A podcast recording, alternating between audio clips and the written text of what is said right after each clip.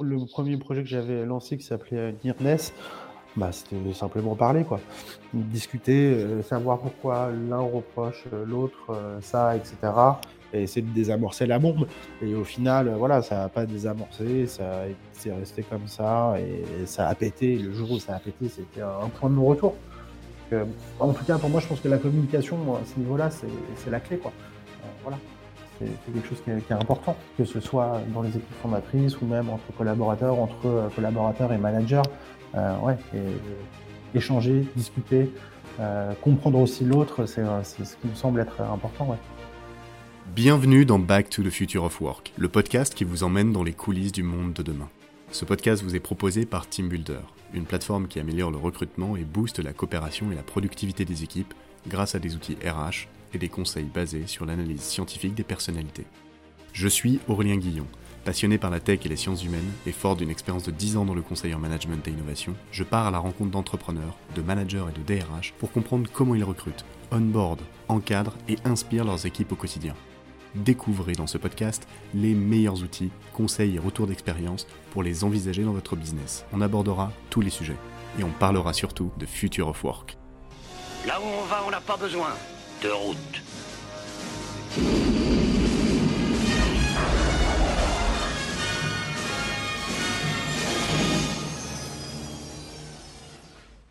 hello tout le monde, à nouveau, à petite annonce, TeamBuilder a inventé le Trimoji. C'est un outil qui permet d'aborder rapidement la question des soft skills en entretien de recrutement avec un test et une analyse scientifique validée et super facile à comprendre. Mon objectif, c'est d'aider les recruteurs avec un outil qui permet d'approcher les candidats différemment, de comprendre rapidement les personnalités et d'éviter de perdre du temps en se mettant d'accord sur la bonne personnalité recrutée pour son équipe dès le départ. On l'a vu dans plusieurs podcasts, le marché du recrutement évolue, les recruteurs sont de plus en plus des chasseurs parce que certains profils deviennent de plus en plus pénuriques.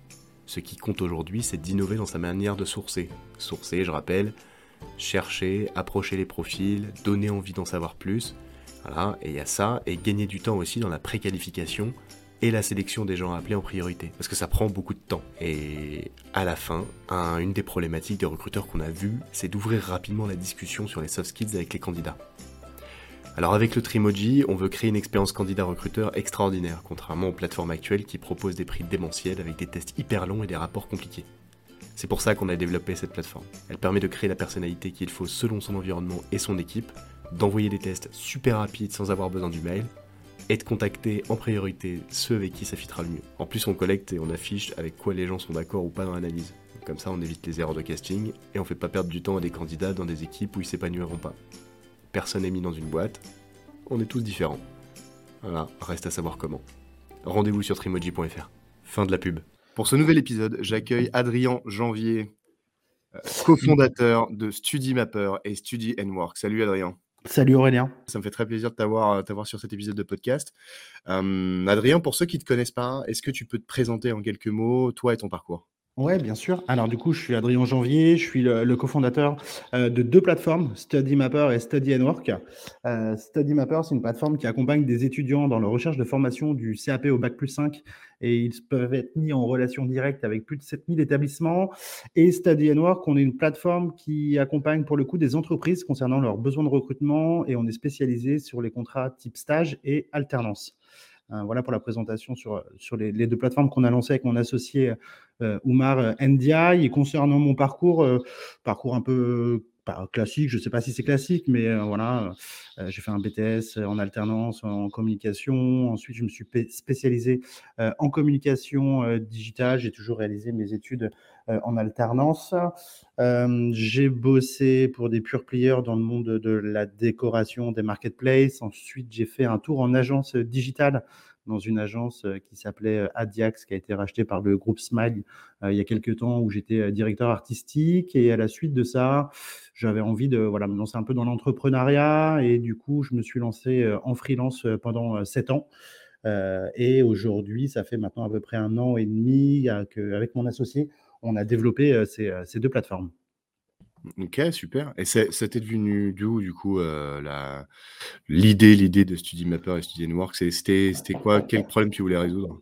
Alors, mmh, c'est plus mon associé qui est venu me chercher, heu, on se connaissait pas c'est une rencontre un peu 2.0 j'ai envie de dire, heu, hem et effectivement il m'a contacté pour LinkedIn, on se connaissait pas, il avait un projet, qui était un side project, à l'époque.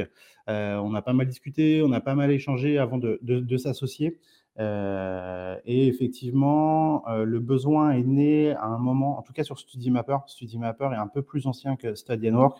StudyMapper, ça a à peu près maintenant quasiment, heu, 18 mois. StudyNWorks, ça fait à peu près 1 an, qu'on est live et l'objectif sur StudyMapper, c'était simple, c'est qu'on a vu qu'il y avait un gros dysfonctionnement, à l'époque sur admission, post-bac, ça s'appelait, comme ça.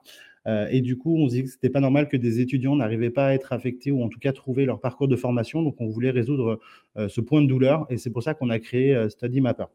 Heu, à la suite de ça, on a vu aussi, sur LinkedIn où on avait, des potes entrepreneurs qui nous disaient: «Ouais, moi je cherche à recruter des alternants, des stagiaires, c'est compliqué, je sais pas comment faire, ça me prend un temps, énorme» et on a eu effectivement, l'idée, comme on est vraiment bien intégré avec, les éta les établissements du CAP au bac+5, de lancer, heu, StudyNWorks pour répondre à cette, heu, problématique qui est d'accompagner les entreprises au quotidien, heu, concernant leurs besoins de recrutement d'alternants et de stagiaires. Donc l'idée est venue un peu un peu comme ça au fil de l'eau, en identifiant, heu, 2 problématiques, assez simples au final, et qu'on essaye aujourd'hui de de résoudre.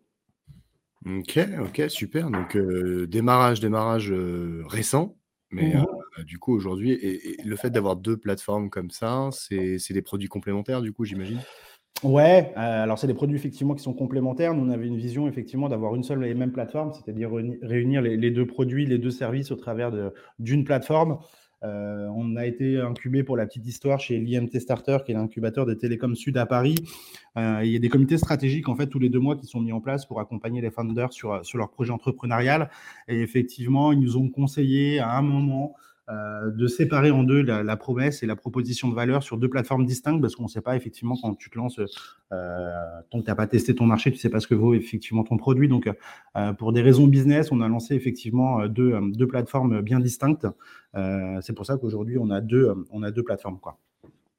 OK, OK, c'est cool, cool, cool, cool. Heu, aujourd'hui, heu, vous êtes combien là chez, heu alors est-ce qu'il y a une entité qui rassemble les 2 ou c'est, heu, 2, heu, 2 sociétés différentes? Alors, c'est StudyMapper qui est effectivement la SAS, qui détient une marque déposée qui est, heu, StudyNWorks.fr. Heu, donc l'entité mère, j'ai envie de dire, c'est effectivement, StudyMapper. Pour répondre à ta 2e question, aujourd'hui, on est 9, heu, dans la société. Donc heu, mon associé Oumar, heu, et moi.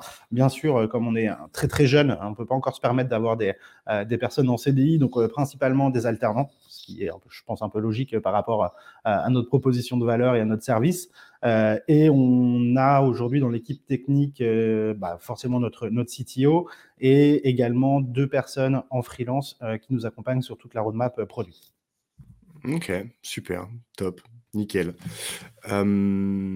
Aujourd'hui, toi, les les les donc on a on a vu un petit peu quelles étaient les problématiques un petit peu que que tu tu tu tu allais tu allais, heu, vouloir résoudre avec ton activité. Ouais. Est-ce que tu peux nous en parler un petit peu plus? Bah, j'imagine que tu dois rencontrer quand même des des clients. C'est quoi les c'est quoi les points de douleur un petit peu plus identifiés sur, heu, bah, le recrutement d'un alternant aujourd'hui? Comment ça se passe? Bah, ça dépend déjà de la problématique, heu, enfin de la taille surtout de l'entreprise, hein. Les entreprises en fonction de leur taille ont pas forcément les mêmes problématiques. Heu, aujourd'hui, on a accompagné là sur la 1re année de commercialisation quasiment 200 entreprises, heu, principalement des TPE, des PME et des startups. Et aujourd'hui, je pense que tout quand on est dans l'entrepreneuriat ou même en entreprise, on sait qu'il y a des aides de l'État aujourd'hui qui sont octroyées, donc ça a quand même permis à des plus petites structures qui avaient pas forcément les moyens d'embaucher des alternants de pouvoir le réaliser au travers de ces aides de l'État. Heu et il y a une problématique qui est différente. Par exemple, pour les grands groupes, ils vont recevoir énormément de CV, ils ont, heu, besoin, hem, de fluidifier les process, de recrutement et du coup, là, ils vont plus nous solliciter par rapport à la technologie que nous avons développée aujourd'hui sur le MVP, heu, qui est un tri de CV automatisé qui se repose sur un algorithme de matching. Donc là, eux, ils viennent plutôt pour la techno et pour effectivement, l'apport technologique qu'on peut leur apporter pour fluidifier les process de candidature. Heu, les petites boîtes, heu, en tout cas plutôt les startups, alors, heu, qui ont déjà MVP, hein, qui ont qui sont en phase de commercialisation, eux, bah, il y a une méconnaissance, hem, sur les contrats d'alternance, par exemple. effectivement, ils pensent que l'alternance est compliquée à mettre en place, qu'il y a énormément de démarches administratives qui sont très ultra chronophages.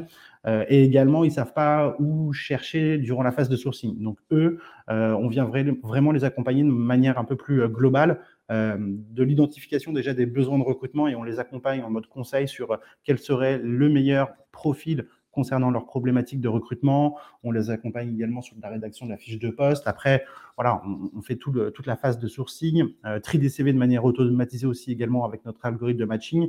Et le plus, en tout cas, euh, pour ces typologies de sociétés, euh, c'est vraiment aussi l'accompagnement administratif. On prend tout en charge, les démarches OPCO, l'obtention des aides de l'État, la rédaction du CERFA, etc. Donc la problématique, elle va être vraiment un, peu différente en fonction de la taille de l'entreprise.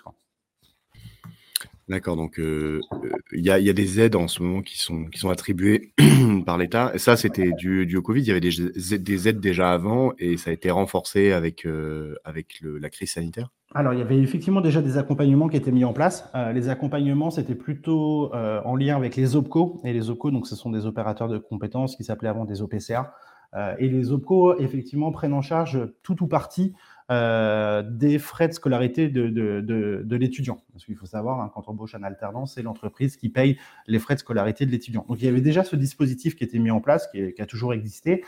Et suite à la crise sanitaire, effectivement, le gouvernement a décidé de donner un coup de boost euh, au contrat en alternance et a proposé euh, une aide de l'État, qui s'élève aujourd'hui à, 8 000 euros pour l'embauche d'un alternant. et effectivement, cette aide a voilà, c'était hyper bénéfique pour les étudiants. Euh, on a vu que l'année dernière, il y avait une hausse, alors pas forcément hyper significative parce que euh, les contrats en alternance ont toujours progressé d'année en année, en tout cas sur le nombre de contrats signés, mais en tout cas, effectivement, ça a permis aux étudiants euh, qui étaient en recherche de pouvoir trouver un peu plus facilement une entreprise et lever, et lever pardon, quelques biais euh, et en tout cas quelques freins euh, concernant des entreprises un peu plus jeunes qui n'ont pas forcément la capacité financière à embaucher un alternant. Donc, euh, effectivement, ces aides sont arrivées après le Covid, elles ont été reprolongées deux, trois fois. Et aujourd'hui, bon, on est dans une année électorale, hein, donc effectivement, là, les aides ont été encore reconduites jusqu'en avril 2022.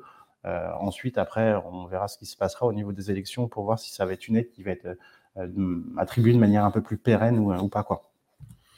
Et du coup, le fait que tu, tu simplifies cette démarche pour, euh, pour tes clients, j'imagine.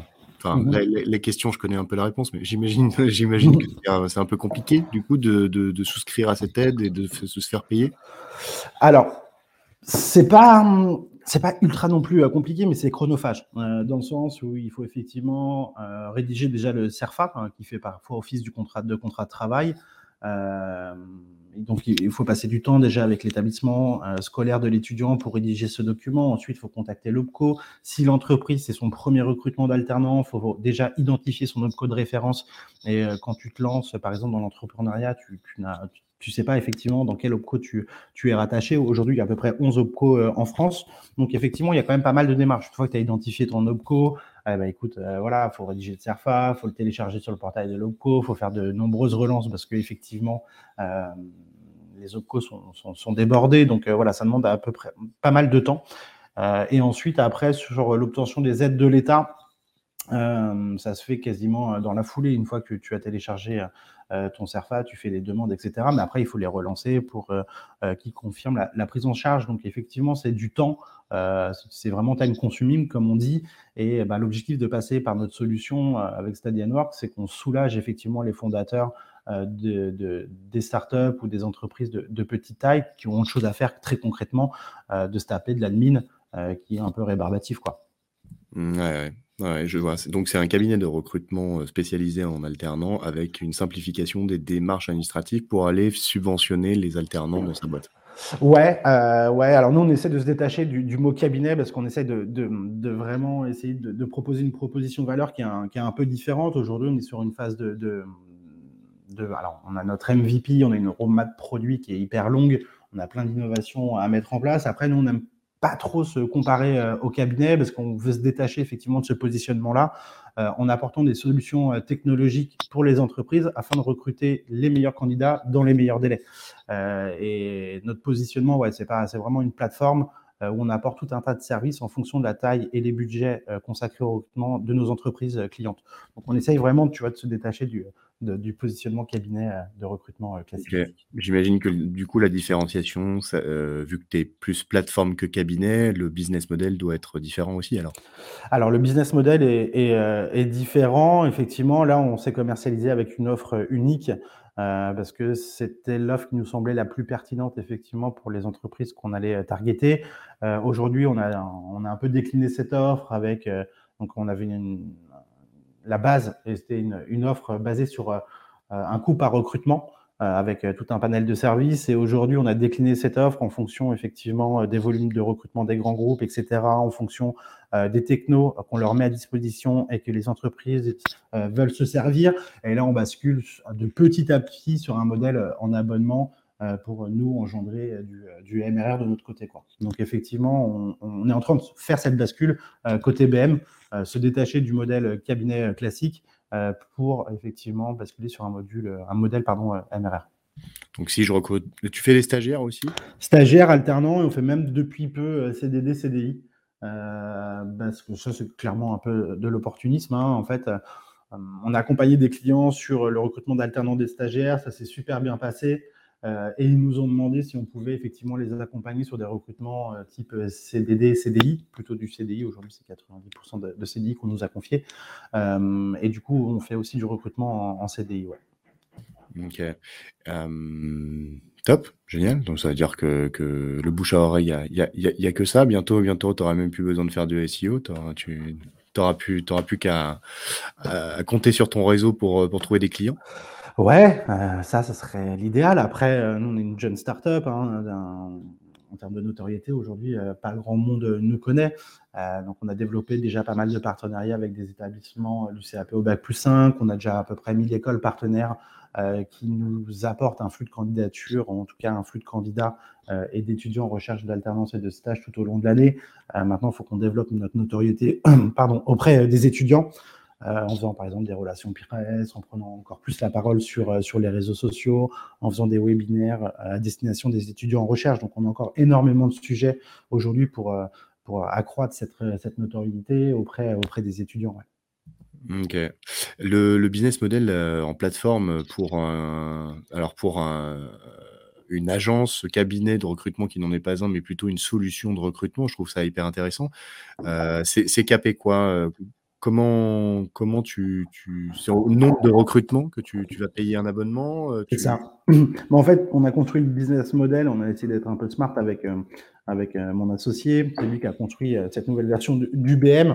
effectivement, pour des petits volumes de recrutement, c'est plus avantageux pour les boîtes de prendre un recrutement, j'ai envie de dire, à la carte, c'est-à-dire qu'ils vont nous dire voilà, moi je veux deux, trois recrutements entre septembre et octobre.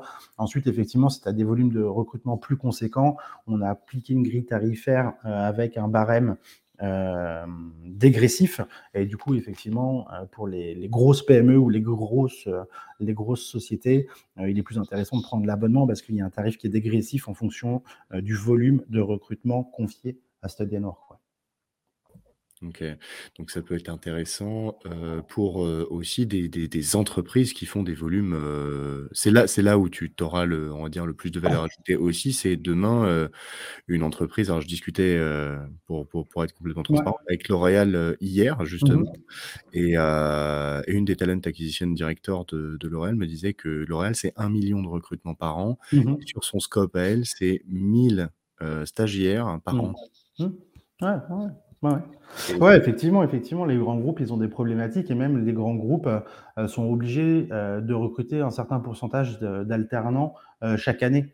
effectivement, quand tu vas taper dans des boîtes comme Carrefour, Auchan, Renault, L'Oréal, ils ont un volume de recrutement qui est hyper, hyper conséquent. Et du coup, nous leur apporter cette technologie-là, ça leur permet d'économiser un temps assez incommensurable sur la partie préqualification, sur la partie tri des CV. Et là, aujourd'hui, on est en train d'automatiser toutes les démarches administratives. C'est-à-dire qu'il n'y a plus personne qui va remplir le CERFA à la mano. comme on a toutes les informations de l'entreprise et de l'étudiant, le CERFA va se rédiger de manière automatisée. on veut aussi s'intégrer dans les ATS des grands groupes, etc. Donc, effectivement notre solution a une valeur ajoutée, quelle que soit la taille de l'entreprise. Et puis, comme on est aussi une startup, on doit s'adapter aux problématiques de nos, prospects, de nos clients. On a construit nos offres pour répondre à, leurs besoins, quelle que soit la taille de, l'entreprise. Alors ATS, je le rappelle, Application Tracking System ou Applicant Tracking System, c'est un logiciel de suivi de candidature euh, de recrutement qui est très utilisé par beaucoup de talent acquisition managers, enfin beaucoup de recruteurs. Euh, chaque société qui recrute euh, un certain volume se doit d'avoir une sorte d'outil d'outil comme ça. StudyMapper, du coup, au niveau de l'intégration, intégration, pour ceux qui ne sauraient pas non plus, c'est connecter euh, intelligemment deux logiciels ensemble qui à la base n'étaient pas faits pour, euh, pour euh, qui n'ont pas été conçus en même temps en fait. c'est deux partenaires différents qui s'associent et qui créent, qui créent une valeur connectée euh, par exemple, le StudyMapper va aller mapper du coup tous ces CV, trier les CV, etc. Ouais, c'est StudyNork. StudyMapper, c'est vraiment euh, pour les étudiants qui sont en recherche de formation. StudyNork, on est vraiment sur la dynamique euh, de recherche de stage et d'alternance. On a deux plateformes qui sont, comme je l'ai dit en, préambule, qui sont vraiment, vraiment distinctes quoi, et qui n'ont pas effectivement en partie la même cible, hein, les étudiants, mais qui ne proposent pas le même type de service à ces cibles-là. Ouais. Ok. L'intégration est la clé demain? Pour toi Dans les ATS, tu parles? Ça soit dans les ATS ou même tu peux t'intégrer. Tu t'as pensé à d'autres intégrations? Alors aujourd'hui, euh, les ATS, un, un, défi aussi un peu euh, techno pour nous parce que euh, ah bon, il y a des solutions référentes sur le marché, ça nous demande pas mal de coûts de développement. Aujourd'hui, ce n'est pas encore intégré dans des ATS, ça nous demande de développer des API soit sur mesure, soit d'implémenter des ATS dans notre SI. donc c'est un sujet. Euh, assez important chez nous. Il se fera quand on aura effectivement euh, signé un grand groupe avec un contrat cadre euh, qui nous confie la globalité de ces recrutements. Pour l'instant, on n'en est, pas là. Les grands groupes qu'on a accompagnés, il y avait, on a accompagné par exemple Sodexo, on a accompagné Docapos, mais voilà, c'était pas sur du, récurrent, c'était plus sur du recrutement ponctuel. Et on se posera effectivement la question de, des ATS quand on aura développé un partenariat sur le long terme avec, un, avec un grand groupe. Quoi. Eh bah, peut-être que qu'un recruteur euh, dans un grand groupe est en train de t'écouter et peut-être qu'il contacte. Avec plaisir, avec plaisir. Tiens, d'ailleurs, c'est une question que je pose rarement en podcast. Euh, comment on fait pour te contacter? Moi, je suis un peu partout, hein, LinkedIn, par email. j'ai un temps de réponse sur, sur LinkedIn. voilà, j'ai toujours mon LinkedIn de connecté. Donc, mon LinkedIn, c'est Adrien, Adrien Janvier. C'est simple à trouver. Mon adresse email, c'est adrien.janvier studyandwork.fr. Donc voilà, c'est les principalement euh, ces deux canaux-là. Euh, bien sûr, également au travers de notre formulaire de contact euh, sur le site. Donc voilà, on, peut rentrer en contact avec moi ou même mon associé par ces, par ces biais-là. C'est super simple et on est, on est assez, même très réactif quand il s'agit de, de entrant, comme tu dois t'en douter. Mmh, clairement. Ok, super. Alors, euh, bah, du coup, euh, maintenant, passer, passer les présentations, mmh. euh, passer le marché dans lequel tu évolues et les, problématiques et les enjeux de, ton activité, j'aimerais qu'on fasse un petit, un petit état de l'art, un petit état des lieux sur, bah, sur, en fait, sur comment tu vas apporter demain euh, alors on a parlé des ATS, mais comment tu vas apporter un petit peu plus de valeur sur, euh, l'identification, la préqualification comme tu l'as dit tout à l'heure, sur les sur les différents profils? Euh, ensuite, faire peut-être un focus sur, toi, ton expérience en tant que manager, recruteur, quels sont les les points clés, les points d'attention qui vont qui vont être déterminants pour toi pour dire s'il un profil est OK, pas OK pour telle ou telle boîte. Mmh et puis ensuite, on partira sur un peu de Future of Work. Tu es d'accord Écoute, va, c'est parfait. Ok, nickel. Alors, première question, je repars, je repars à l'origine. Ouais, parce que tu en as quand même posé pas mal là. bah, tu as évoqué pas mal de thématiques en une phrase, mais ouais, ouais bien sûr, allons-y. bah, la plus simple, comment tu, comment tu sais, la plus simple et la plus compliquée aussi en même temps, comment tu sais si c'est go, no go sur un profil? Alors aujourd'hui, je pense que hum, tu le sais aussi bien que moi parce que tu as une boîte dans la, dans la RH Tech. Hein. Euh, aujourd'hui, beaucoup trop, je trouve, effectivement, d'entreprises recrutent au travers euh, du CV. Euh, et effectivement, ça, ça peut être, il peut y avoir des, biais voilà, d'analyse sur les CV. des étudiants ont peut-être du mal aussi à retranscrire leurs compétences, leur motivation au travers du CV. donc nous, aujourd'hui, on veut au maximum se détacher du CV, même si on en reçoit énormément, et c'est aujourd'hui par ce biais-là que les, que les étudiants nous envoient leur, leur profil. Euh, donc, euh, on a une analyse du CV avec cet algorithme de matching. Donc, euh, c'est comme une application de rencontre hein, en fonction des mots-clés dans le CV, vs la fiche de poste. il y a un match et un pourcentage qui est attribué effectivement au candidat qui a, qui a, candidaté. Et ensuite, nous, on va recruter beaucoup sur les, sur les soft skills et également sur le savoir-être et la motivation. Et là, du coup, on fait des entretiens de, préqualification. Donc, c'est des, échanges qui, durent à peu près une petite demi-heure euh, avec nos chargés RH. Et on va recruter beaucoup, effectivement, par ce prisme-là, euh, qui nous semble effectivement être euh, important. Aujourd'hui, il y a beaucoup d'entreprises qui cherchent un peu le mouton à cinq pattes sur les alternants ou même des alternants voilà, qui sont même trop qualifiés, qui ne donnent pas assez leur chance à des juniors qui commencent leur parcours scolaire ou universitaire. Et ça, on trouve ça dommage parce qu'effectivement, euh, c'est pas parce qu'ils n'ont pas d'expérience qu'ils ne sont pas motivés, qu'ils ne répondront pas aux besoins de recrutement de, l'entreprise. Donc, on essaye toujours d'apporter cette dynamique-là dans nos phases de recrutement. Euh, aujourd'hui, c'est principalement avec le process que je viens de t'identifier. Et demain, on a une remap qui est assez, assez, assez, assez balèze, assez huge. Et on aimerait se détacher au maximum du CV papier et proposer effectivement aux étudiants de pouvoir se présenter et candidater aux offres d'emploi qui sont disponibles sur notre job board au travers d'un CV vidéo. Euh, et ensuite, euh, je veux dire, plugger une brique IA euh, qui va faire euh, du euh, NLP, qui va réussir à identifier bah, la prise de parole si elle est fluide, en tout cas si c'est un besoin concernant le recrutement, par exemple pour un business développeur, s'il ne sait pas s'exprimer correctement, ça va être compliqué. Et effectivement, apporter encore plus de technologie pour muscler notre algorithme de matching et faire une préqualification qui soit le plus, le plus efficace possible au travers de la techno, toujours en mettant en avant euh, les soft skills, le savoir-être, la prise de parole, c'est le cas, le cas échéant. Ok, là on a abordé quand même pas mal de sujets. Euh, j'aimerais qu'on fasse un petit focus du coup. Alors, tu as parlé de soft skills, de savoir-être, de motivation, de job board, de CV vidéo, de NLP, NLP Natural Language Processing, c'est-à-dire l'identification de la parole. Quand vous parlez que ça fait les sous-titres automatiquement, en gros, c'est une technologie de NLP. Ouais, c'est ça. Sur les, sur les soft skills, aujourd'hui, tu évalues les soft skills euh, comment? Alors, aujourd'hui, euh, on est sur une, plateforme MVP, donc on n'a pas encore euh, développé effectivement des, une techno qui vient analyser ces soft skills. bon, il y a effectivement la de matching hein, qui, qui, va faire effectivement cette, ce travail dans le sens où on a un parseur de CV qui vient identifier les soft skills qui sont affichés sur les CV des candidats et on va venir les comparer avec les soft skills attendus concernant euh, notre entreprise qui nous a confié ce recrutement. Aujourd'hui, il se fait comme ça. Euh, demain, il va se faire avec et au travers euh, du CV vidéo. ça, on y croit, on y croit beaucoup. et après, voilà, aujourd'hui, on, a identifié ces, ces deux leviers-là pour identifier les soft skills. On n'a pas, par exemple, tu vois, plugué un parcours avec un petit questionnaire encore, mais ça, on y travaille aussi, euh, qui permettrait aux étudiants, au travers de questions diverses et variées, d'identifier effectivement leurs soft. C'est du sujet chez nous. Après, voilà, on est une petite équipe dans la tech, on n'est que, trois personnes, donc il faut qu'on priorise effectivement les sujets, mais euh, c'est un point qui, va être euh, clé dans les semaines ou dans les mois, dans les mois à venir. Bon, si je peux te faire gagner un peu de temps avec ça. Bah, c'est bien. Non, évidemment, évidemment, évidemment, euh, Je, te, je te mettrai peut-être à dispo quelque chose et on, va, on, verra, on verra après du coup. Mais pour repartir sur la motivation, tu me disais euh, en 15 minutes. 30. En 30 minutes. En 30 minutes, du coup, euh, tu arrives à savoir un petit peu. Aussi, tu m'as parlé du mot motivation. Est-ce que tu peux m'expliquer un peu comment tu arrives à, sonder la motivation d'un profil C'est quoi les questions que tu poses Comment, À quoi tu vas faire attention? Bah, Les questions, elles sont vraiment différentes en fonction des, fiches de poste qu'on recrute. Hein.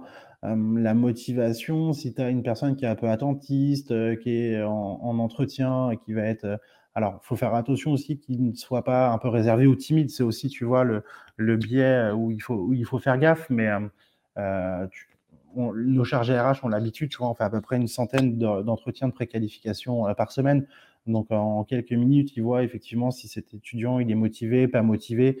il y a la prise de parole qui est très importante aussi, le fait de savoir se vendre, d'expliquer les expériences ou le parcours de formation. c'est ça va être vraiment la présentation de l'étudiant qui va nous dire si cet étudiant est motivé ou non pour rejoindre la société.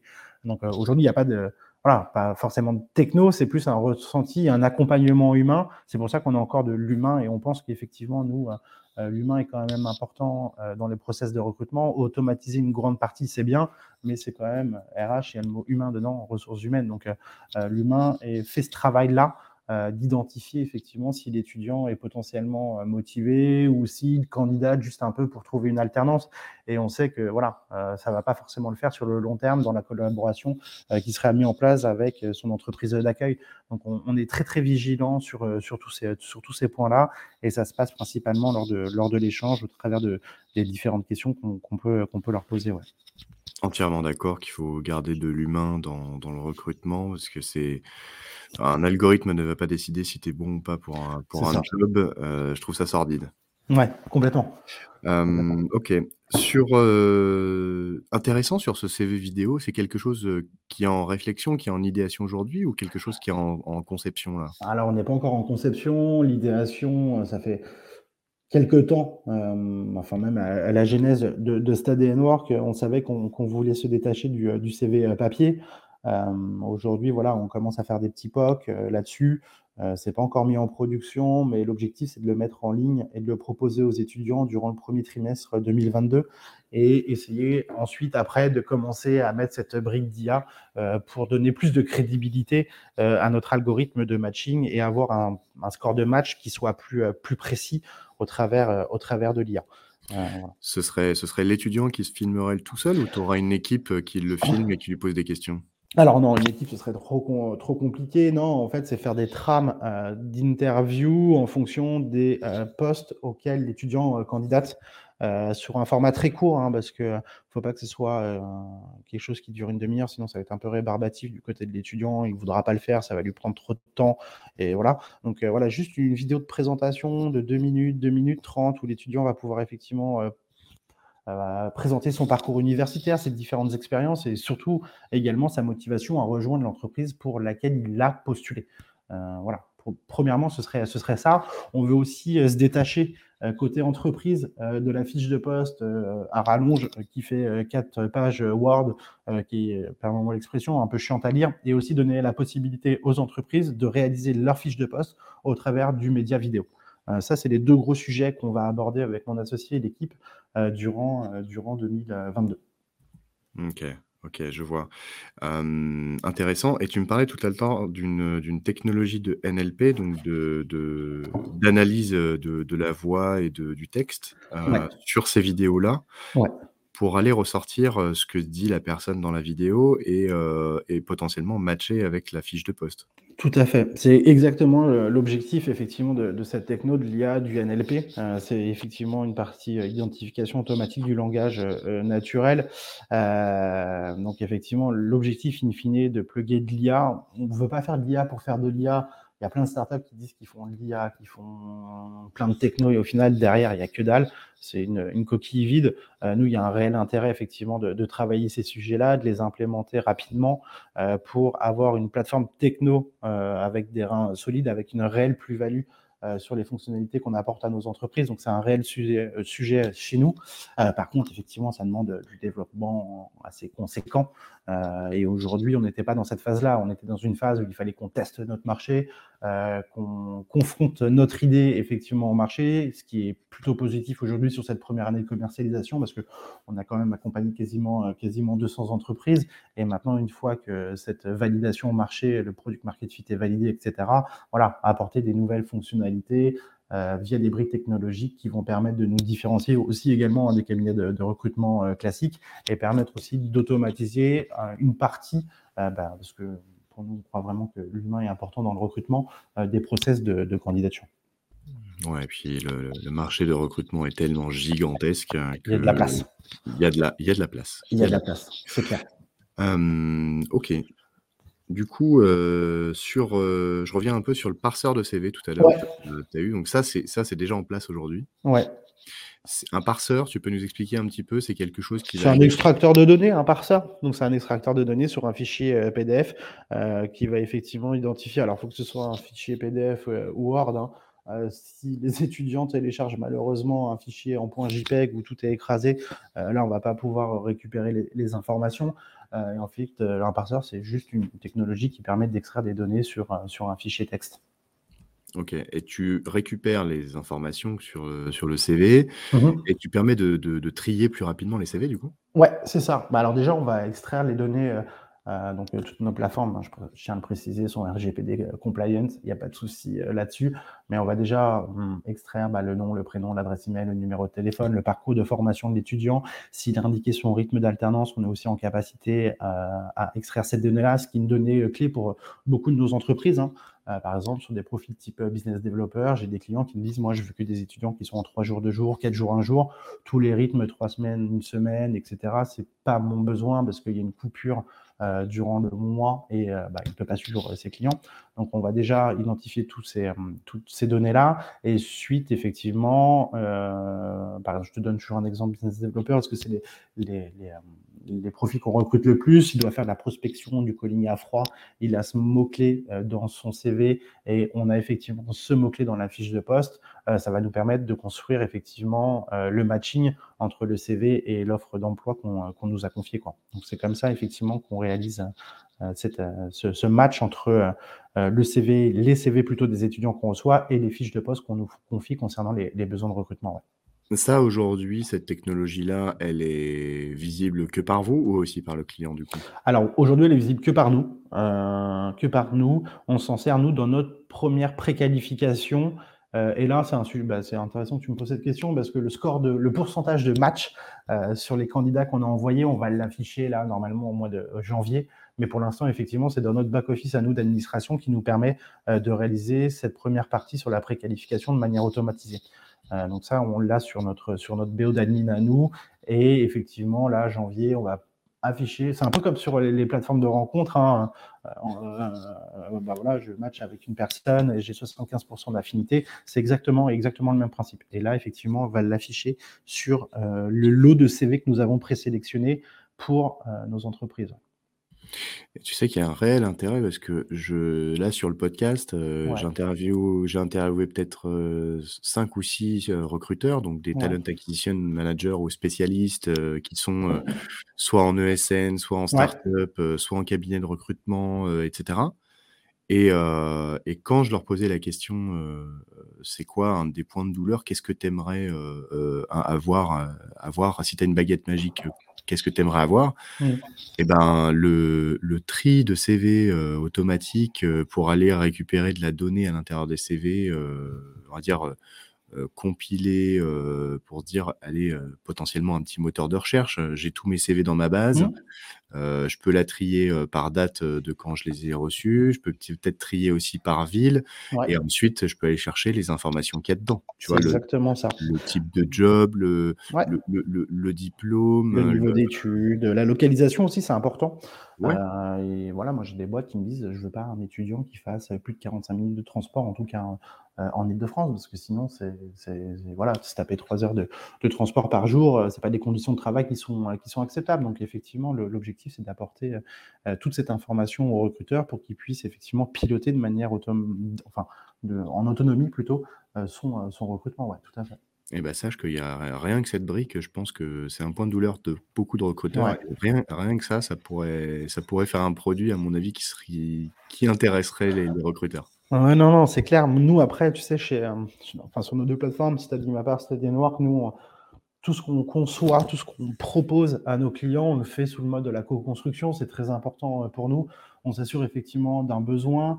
On va confronter ce, besoin, bah, généralement, euh, pas nos meilleurs clients, mais à nos clients historiques qui nous ont suivis depuis le début sur, cette aventure-là, sur ces mêmes deux aventures. Et on vient construire effectivement des fonctionnalités en fonction euh, d'un point de douleur qui est identifié et qui est déjà quasiment pas prévalidé par le marché, mais en tout cas par certains acteurs. Donc effectivement, c'est comme ça que nous qu'on développe nos, euh, features chez euh, Study Work et, et Study Mapper. Ok. OK. Peut-être que tu auras, tu auras parseur, heu, en plus de Steady Mapper et Study Noir. On verra s'il y a un produit dans le produit, ouais, pourquoi pas. Après, tu vois, sur nos, sur nos offres, on essaie d'être, comme je te disais, d'être assez smart. Euh, donc là, on s'est commercialisé avec une offre qui était, qui était unique. Et aujourd'hui, on a commercialisé euh, deux nouvelles offres euh, où effectivement, en fonction de ton besoin de recrutement, en fonction de ta typologie d'entreprise, en fonction de ton budget, tu viens un petit peu piocher dans les features qu'on a déjà mis à disposition euh, de nos clients. Donc, tu vois, il y a certaines des boîtes qui me disent, mais moi, en fait, l'entretien de préqualification, je le fais, les démarches au je le gère, euh, la mise en place du contrat de travail, etc., j'en ai pas besoin, je le fais, je le fais avec mon comptable, etc. Donc, il y a une offre qui est, qui est dédiée pour ce besoin-là. Il y a des entreprises qui me disent, ouais, bah, en fait, les entretiens de préqualification, et donc, euh, pour, rappel, hein, nous, ce qu'on propose à nos clients, c'est-à-dire qu'on envoie trois lots de trois candidats qui sont préqualifiés. Euh, donc, du coup, ils ont accès entre 9 et 10 CV que nous avons déjà préanalysés. Et il y a des boîtes qui me disent, moi, j'ai juste besoin, enfin, toute la panoplie, des entretiens de préqualification, mais les démarches au pot, je les gère. Et j'ai d'autres sociétés qui me disent, faites quasiment tout, envoyez-moi les trois lots de trois candidats, et après, vous reprenez la main sur les démarches administratives. Euh, donc, aujourd'hui, c'est les trois offres qu'on a, et on s'adapte effectivement à leurs besoins, à leurs euh, organisation en interne, tu vois, un grand groupe, par exemple, les démarches au ils, ils vont pas nous. certains, si, mais c'est plutôt rare parce qu'ils ont des RH opérationnels qui gèrent euh, effectivement cette partie-là. Donc, euh, voilà, dans notre panel, dans nos outils aujourd'hui qu'on met à disposition, on a construit des offres et les entreprises ne viennent un peu piocher en fonction effectivement de, leurs besoins. Donc, le parseur de CV, il est inclus dedans. Même si j'ai une entreprise voilà, qui me dit, moi, je veux juste le parseur, on peut effectivement euh, lui commercialiser cet, cet outil-là. Ok, ok, ok. Bah, je pense que effectivement, ça pourrait en intéresser plus d'un. Euh, en tout cas, j'en connais. Si tu veux, je pourrais ah, t'envoyer, euh, t'envoyer des noms et qui pourraient, qui pourraient t'intéresser sur sur ce sujet-là. Avec plaisir. top. aujourd'hui, pour toi, pour toi, les trois trois qualités d'un bon d'un bon recruteur, c'est quoi? Déjà, de l'écoute, de la bienveillance et de l'empathie. je pense que pour moi aujourd'hui, voilà, on, des. En plus, quand c'est des étudiants, quand c'est des profils en CDD, CDI, je trouve que la problématique est un, peu, un peu différente. Mais euh, ouais, je pense qu'il faut de la bienveillance euh, quand on est avec un étudiant qui est en, bachelor, en bac plus 2. Euh, ils sont en pleine phase d'apprentissage. Donc, effectivement, voilà, il faut. cette bienveillance, pour moi, elle est primordiale dans le sens où on a le droit à l'erreur. C'est des juniors, enfin, même plus que des juniors. Hein, ils sont en alternance ou en stage. Euh, parfois, c'est la première fois qu'ils se confrontent euh, à ce type de, process, à ce type de recrutement, même à, réaliser des entretiens d'embauche. Donc, euh, ouais, pour moi, c'est quelque chose qui est, qui est, qui, est, vraiment important quand on est, quand on est recruteur. Bien sûr, de l'écoute aussi. Hein. pour moi, en tout cas, un bon, un bon recrutement, c'est quand le, le, candidat parle plus que le, que le recruteur. voilà, c'est ces trois, trois caractéristiques-là qui me semblent importantes quand on est, quand on est recruteur. Ouais. Ok. OK. Oui, parce que c'est des des profils, des profils qui sont différents. Comme tu l'as dit, c'est des des gens qui sont, pas très expérimentés, donc avoir un quand tu t'entends bienveillance, c'est, avoir indulgence, Ouais, c'est ça. Ouais, effectivement, ouais. Ouais, c'est ça parce que, comme je te le disais, sur des CDI, bon, OK, tu as 10-15 ans d'expérience, c'est pas la première fois que tu fais des des entretiens, tu sais te présenter, tu sais te vendre, tu as une certaine expérience. voilà, quand tu euh, en bac plus 2, bac plus 3, tu recherches ton premier stage, ta première alternance, euh, forcément, tu n'as pas l'habitude de réaliser ce type d'exercice. Donc euh, voilà, de l'indulgence, de la bienveillance à ce niveau-là, ça me semble quelque chose d'important, en tout cas sur cette typologie de, de, candidats. Ouais. Ok. Adrien? Oui. Selon toi, quels sont les process ou les pratiques qui vont disparaître? C'est une bonne question. Franchement, si j'avais une baguette magique et, euh, que je pourrais effectivement identifier l'évolution de ce secteur, euh, peut-être que je la garderais pour moi déjà et je, je ferais un nouveau business où, euh, je permettrais à mon business de, voilà, d'apporter de nouvelles fonctionnalités. Moi, je pense qu'aujourd'hui, avec mon associé, hein, c'est une, réflexion qui est, commune. Hein, on, parie vraiment sur, bah, même les soft skills, on voit que depuis quelques années, ça émerge, tout le monde ne parle que de ça Donc le recrutement par les soft skills. J'espère qu'un jour on se détachera du, CV papier plus qu'on ne l'est aujourd'hui, parce que voilà, c'est à mon avis trop réducteur et se présenter sur une feuille à cap, c'est assez compliqué. Donc j'imagine que voilà, en tout cas sur le, CV papier, nous c'est une conviction chez nous comme quoi potentiellement, alors peut-être pas disparaître, hein, mais on va s'en détacher, détacher au maximum. Ouais. C'est amusant que tu dis ça parce que hier même, j'ai enregistré un autre épisode de podcast où, euh, avec, euh, euh, avec le cabinet Kit RH, Keep in mmh. Touch RH, et, et l'épisode va s'appeler Le CV va disparaître. Ah bah tu vois. C'est-à-dire, j'ai pas dit des conneries, je connais un peu mon marché, quoi. C'est bien, ça me, ça me rassure. Mais ouais, moi j'espère effectivement ouais, que ça, ça voilà. on recrute par d'autres, par d'autres, par d'autres outils. Aujourd'hui, on est dans le digital, on peut faire plein de choses. Euh, qui peut encore mieux révéler le potentiel euh, des candidats. Et euh, en plus, en France, on a l'habitude de présenter son CV que sur une page, ce qui n'est pas forcément le cas des anglo-saxons ils le font sur 5-6 pages. voilà, donc ouais, nous, c'est notre, notre conviction, ou à mon avis, ce, ce, prérequis aujourd'hui va tendre à soit à disparaître, soit à muter. Et en tout cas, nous, on sera un des acteurs pour faire bouger les lignes en ce sens. Quoi. Après 5-6 pages de présentation, est-ce que toi, tu penses. Euh, après, le, CV, c'est aussi culturel, mais euh, mmh. tu, tu... c'est quoi ton avis sur un CV de 5-6 pages versus un CV une page? Franchement, euh, moi, ça me dérange. Alors, nous, on en reçoit beaucoup sur des profils tech, tu vois, qui sont en CDI, parce que, comme je te l'ai dit, on fait aussi un peu, un peu de CDI. Là, on, nous a confié une trentaine de postes, là, sur ces 3-4 derniers mois. Euh, effectivement, quand tu es développeur, tu as 15 ans d'expérience, euh, faire un sum up de toute ta carrière sur une page, c'est compliqué. Donc, euh, moi, je trouve ça ne me dérange pas. Au contraire, je préfère avoir un maximum d'informations sur, sur, sur le CV papier que obligé de faire des bullet points. très réducteurs et au final, j'ai pas la place d'indiquer toutes mes expériences. Je trouve ça franchement dommage. Quoi.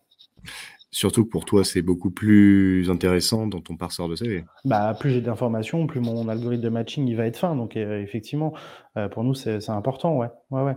Et euh, après, peut-être que tu as la réponse, hein, mais je sais que en France, voilà, faire un CV sur deux, trois pages, parfois, c'est parfois, parfois un, peu, un peu mal vu, alors que dans d'autres pays d'Europe, ça pose aucun, aucun souci. Je, voilà, je, n'ai pas, beaucoup, je n'ai pas la réponse à la genèse euh, du CV qui doit tenir sur une page absolument, etc.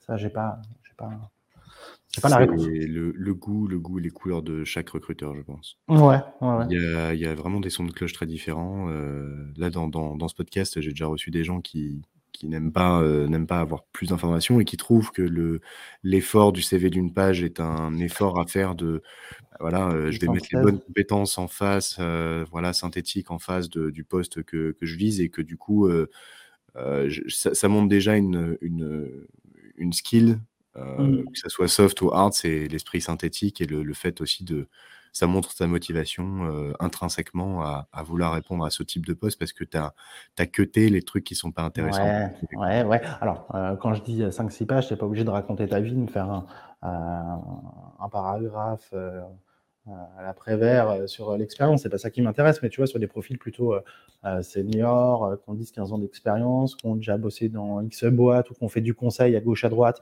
et qui ont accompagné plein de clients, faire cette synthèse. moi, tu, je prends mon cas perso. Hein, avant, j'étais freelance, euh, je bossais pour des grands groupes ou, euh, pour des clients, des startups en direct. Euh, faire la synthèse de 7-8 ans de, freelancing, plus avant tes années d'alternance, plus avant tes années en agence en CDI. C'est voilà, je trouve que c'est dommage de passer à côté d'une certaine somme d'informations qui peut être intéressante pour, pour le recruteur. Quoi. Après, ça c'est mon avis perso, hein. ça reste mon avis perso. Non, mais je, je, je partage aussi. Je partage aussi que, que c'est justement un, un exercice qui est compliqué parce que aujourd'hui, sans ton parseur de CV, euh, les gens doivent quand même se les, se les taper à la main. Ah bah oui, ouais, ah oui, ouais, ouais, complètement, complètement. Surtout quand tu reçois 3 à 500 CV pour une offre de stage ou d'alternance, euh, t'as pas une techno qui vient de trier les CV de manière automatisée. Euh, je te laisse euh, voilà, calculer. ça, fait hein. mal, hein. ça fait mal. On, revient à ce point de douleur, ça fait, ça fait mal. Ça fait mal. Nous, dans les, tu vois, dans les études qu'on a aujourd'hui, sur lesquelles on s'est reposé pour créer le produit, le service, en moyenne, pour recruter un stagiaire ou un alternance, entre 20 et 30 heures. Euh, pour, un, pour un talent acquisition, donc euh, euh, multiplié par le nombre de postes à pourvoir dans la société. Après, effectivement, c'est son métier, mais c'est pas la, la tâche, c'est un peu la tâche la plus ingrate pour un RH de trier des CV à la mano, quoi. donc, ouais, ça peut, ça peut vite prendre, vite prendre du temps, quoi. Mmh, mmh. Ok. la boîte, tu te vois, tu te vois où d'ici d'ici 5 ans avec StudyMapper, Study, C'est une bonne question. Aujourd'hui, on a encore une entreprise qui est, assez fragile. on a testé notre marché, effectivement. On arrive à se dégager un, chiffre d'affaires qui n'est pas dégueu pour, cette, pour cette première, première année, même si ça reste vraiment très, petit par rapport aux objectifs qu'on s'était fixés. Euh, déjà, bah, avec mon associé, c'est de pérenniser euh, cette boîte, faire en sorte euh, qu'elle grossisse, qu'elle rentre dans une phase de, scaling, de scale. Ça, ce serait notre, notre, objectif là sur les deux, deux ans à venir. et ensuite, après, s'imposer effectivement comme une solution référente sur le recrutement d'alternance stagiaires et aussi aller manger des parts sur les recrutements classiques en CDD, CDI. Quoi. c'est ça notre, notre, notre objectif. Et euh, sur StudyMapper, on travaille déjà tu vois, avec des écoles à l'international, euh, en Belgique notamment, on travaille avec des universités euh, aux États-Unis. Et du coup, là, pourquoi pas commencer effectivement dans 3-4 ans aller, même peut-être avant, mais quand tu es entrepreneur, voilà, tu n'as pas toutes les cartes en main, tu le sais aussi bien que moi, mais aller effectivement aller à l'international. Il, des, voilà, c'est une techno aussi qui peut être scalable euh, dans d'autres pays, euh, adaptés aux, différents, aux différentes problématiques de, chaque pays. Donc, euh, ouais, essayer d'aller voir ce qui se passe aussi à l'international pour proposer notre produit, notre service. Quoi. Mmh. Ouais, 5 ans, c'est long quand tu es entrepreneur. Je ne sais pas ce que, ce que tu en penses, mais voilà, 5 ans, des... Alors, on ne vit pas au jour le jour non plus. Hein. On a notre roadmap produit qui est construite, on a notre prévisionnel sur 4-5 ans, mais ça reste effectivement que, que des hypothèses. Donc, voilà, on, nous, on avance trimestre par trimestre avec des, des, roadmaps assez courts, des objectifs vraiment à court terme, même si on sait où est-ce qu'on veut aller euh, sur du moyen long terme. Prévoir en stratège, agir en primitif. C'est ça. C'est une bonne, bonne synthèse. Euh, Adrien, est-ce que est-ce qu'il y a un sujet euh, qu'on n'a pas encore abordé que tu aurais, aurais, aimé aborder là, lors, lors, de ce podcast, lors de cet échange? Bah écoute, on, là, on a abordé pas mal, euh, pas mal de sujets, en tout cas sur euh, notre proposition de valeur, ce qu'on apporte en termes de services. Euh, pour moi, c'est plutôt, plutôt bien. Il y a peut-être une partie management aussi qu'on n'a pas abordée. Euh, et tu l'avais, tu l'avais, tu l'avais énoncé durant tes, tes, différentes thématiques. Ouais, une partie, ouais, quand tu es founder, entrepreneur, que tu as peut-être déjà managé auparavant, mais dans une boîte avec des process bien établis. Euh, ouais, toute la partie management, c'est des vrais sujets, je pense, pour chaque euh, créateur aujourd'hui euh, d'entreprise, quoi. et nous, on est en plein temps, quoi. et ben c'est parti. Comment, comment et avec quoi tu encadres les hommes et les femmes de ton organisation? C'est quoi les outils? C'est quoi les rituels? C'est quoi les process? Alors, je vais distinguer la partie produit de la partie plutôt ops, sales, RH, market com. Euh, sur la partie tech, euh, on est en agile, donc avec euh, toutes, les, toutes les cérémonies agiles que tu peux connaître, les daily, les, les rétros, les sprint planning, sprint poker, etc. Donc les grooming. Donc on, on, on, reprend la, la, méthode agile sur la partie tech, comme j'imagine globalement quasiment toutes les startups aujourd'hui qui, qui, qui, qui, sont sur le marché. Donc ça, on n'invente rien de nouveau. sur la partie ops, toutes les ops c'est voilà, c'est les, profils RH, euh, euh, commerciaux, etc. On essaye de, de, de prendre le meilleur euh, de, de l'agile euh, pour euh, créer des. Bah, je te donne des exemples. Tous les lundis matins, on, voilà, on se fait un point tous les lundis matins, on se fait un point tous les vendredis soirs. chaque département, chaque BU va nous dire bon bah voilà, moi j'ai euh, ces euh, défis entre guillemets à réaliser cette semaine et à la fin de semaine, on voit effectivement s'ils sont, s'ils sont mis en place. Donc, euh, sur le suivi des équipes, on fait ça. mon associé, c'est mon associé qui gère plus le management que moi parce que je pense qu'il est meilleur que moi sur cette, sur cette partie-là. Donc, on s'est un peu réparti tâches de la sorte. Et après, il y a pas mal aussi de, points avec les équipes et aussi en one-to-one. -one. Comme en plus, nous, on a beaucoup de juniors, on a un devoir de former ces personnes-là. Donc euh, voilà, c'est un peu au cas par cas en fonction euh, des problématiques de chacun pour leur permettre d'avoir les, les, cartes en main pour arriver aux objectifs qu'on qu leur a fixés. Euh, après, il faut qu'on structure tout ça, tu vois, sur, surtout sur l'onboarding des nouveaux collaborateurs. On, on sait qu'on n'est pas bon, il faut qu'on travaille là-dessus. Euh, voilà, ça c'est un sujet aussi chez nous pour, pour 2022. Euh, voilà, donner toutes les cartes en main aux futurs collaborateurs et ça, aujourd'hui, on, le fait, voilà, on le fait pas bien. Il faut qu'on s'améliore dessus. Donc, on n'a pas. Tu, vois... tu voudrais améliorer dans l'onboarding? Bah déjà la connaissance du marché, du produit, inculquer la vision produit aussi de, bah, des différentes plateformes, enfin des deux plateformes qu'on commercialise, leur, donner un maximum d'informations, mais que ça reste encore toujours digeste, euh, que ce soit un peu user-friendly, etc. Et aujourd'hui, ouais, on le fait trop euh, un peu au cas par cas, mais ce qui est normal parce qu'on n'a pas non plus 200 euh, collaborateurs, hein. on est neuf dans la boîte, donc voilà, c'est un peu du cas par cas, mais en tout cas, ouais, ce sujet d'onboarding, c'est chez nous, il est important aussi. Hein, travailler sur les process, tu vois, quand tu arrives dans une boîte, tu connais pas forcément les process, donc véhiculer effectivement de l'information sur les process mis en place.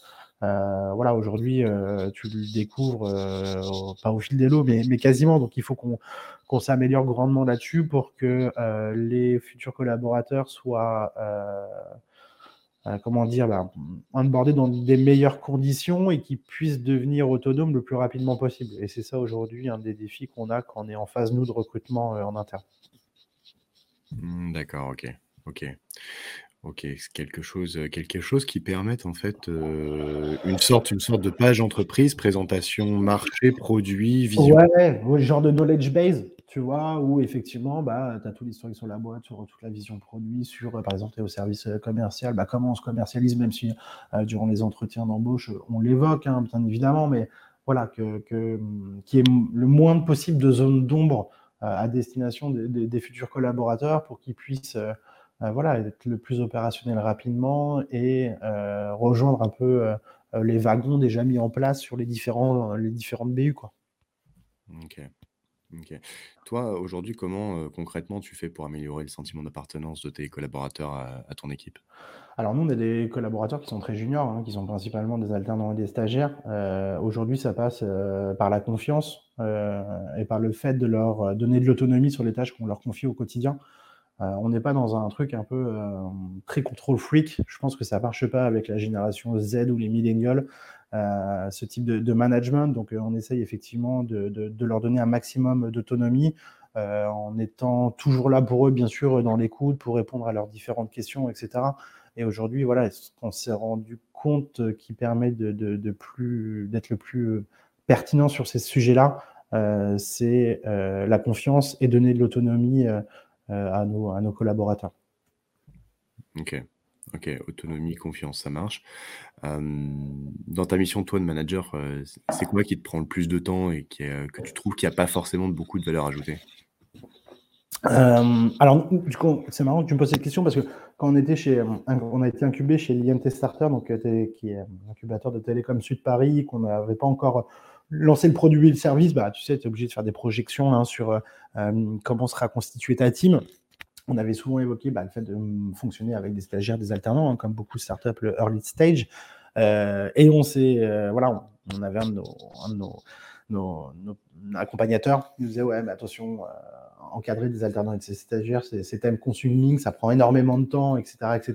Et on s'est rendu compte effectivement qu'aujourd'hui, on est dans ce cas-là où peut-être qu'on passe plus de temps sur le management que nous sur nos tâches au quotidien. Donc, Aujourd'hui, le, défi qu'on, à mon avis, qu'on doit avoir, c'est, celui-ci, c'est, c'est essayer, voilà, de, faire euh, que ces futurs ou ces collaborateurs en poste soient le plus autonomes possible euh, pour qu'on passe, nous, le moins de temps. Alors, il faut bien sûr toujours manager, hein, c'est important, mais le, moins de temps possible, euh, voilà, pour, sur les tâches au quotidien, quoi. Donc, ça passe aussi par un bon recrutement également, mais ouais, c'est ça aujourd'hui, on est confronté, et c'est plus mon associé hein, que ces, problématiques-là. Euh, voilà, il faut beaucoup, de réunions en one-to-one, euh, beaucoup de réunions avec les RH ou avec les sales, effectivement, et euh, il passe énormément de temps sur, sur cette partie-là, et peut-être moins de temps sur des sujets plutôt stratégiques, définition de, la roadmap, faire du commercial auprès des, des, grands comptes, etc. Donc, ouais, aujourd'hui, c'est un, un, point qui est aussi clé chez nous, cette, cette partie-là. Quoi. Mmh.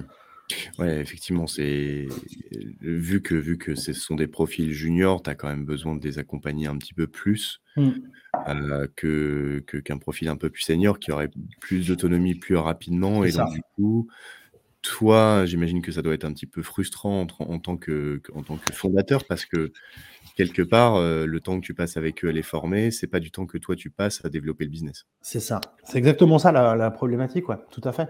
Euh, ouais, ouais, complètement. Et aujourd'hui, bah, il faut faire gaffe entre, entre la, la répartition euh, du besoin de formation de nos alternants, de nos stagiaires, euh, c'est ouais, et VS, le fait que nous aussi on doit avancer sur nos sujets. Euh, bon après, voilà, ça, fait partie euh, du job quand tu es une petite boîte, tu te lances, tu n'as pas encore la possibilité d'embaucher en CDI, voilà.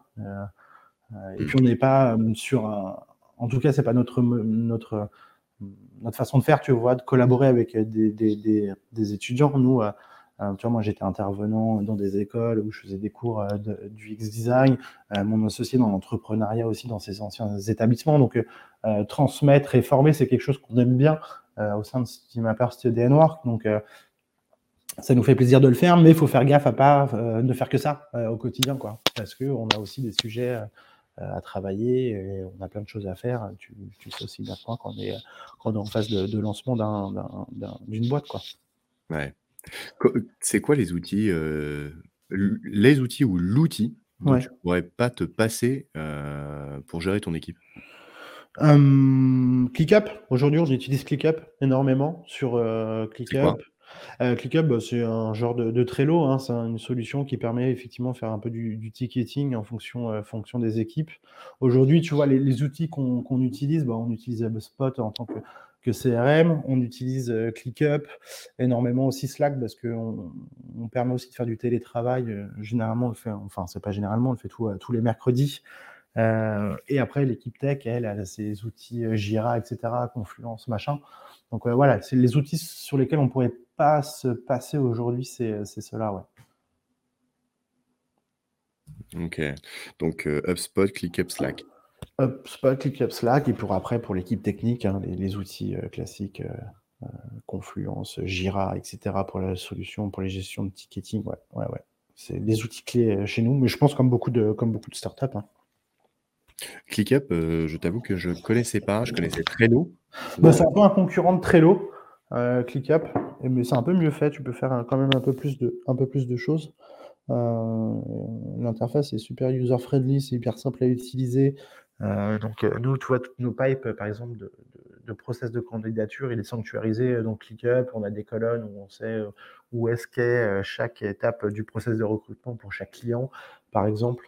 on l'utilise aussi sur la partie comme market pour faire les plannings éditoriaux, etc., etc. Donc, ouais, on l'utilise avec différentes, enfin, différentes BU de, la boîte, quoi. Mmh, d'accord, ok.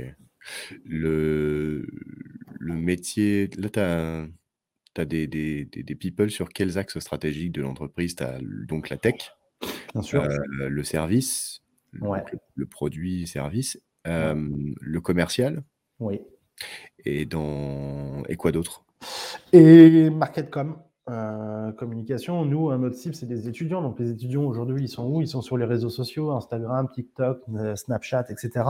Euh, donc, voilà, beaucoup de community management aussi.